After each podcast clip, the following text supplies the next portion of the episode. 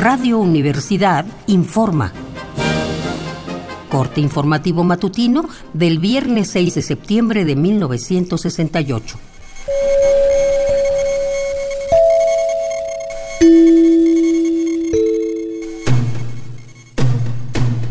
Localizados en distintos puntos de la ciudad, nuestros reporteros nos informan que esta mañana ha aumentado la vigilancia policíaca en zonas fabriles y de oficinas públicas.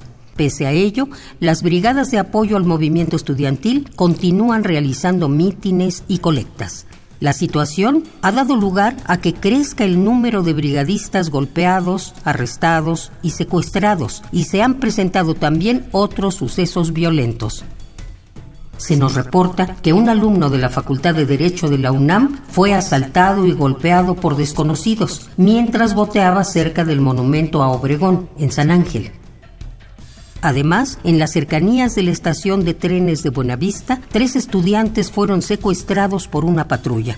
Se sigue esperando respuesta del gobierno a la propuesta del CNH a establecer un diálogo público Tampoco se ha comentado el dictamen que publicó ayer la coalición de maestros pro libertades democráticas. Como le informamos en su momento, este documento prueba que Valentín Campa está encarcelado en Lecumberri por sus ideas políticas, pese a que el presidente negó en su cuarto informe la existencia de presos políticos en nuestro país.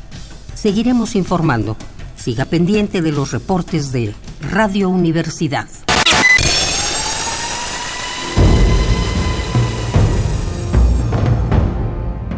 M68. 50 años del movimiento estudiantil.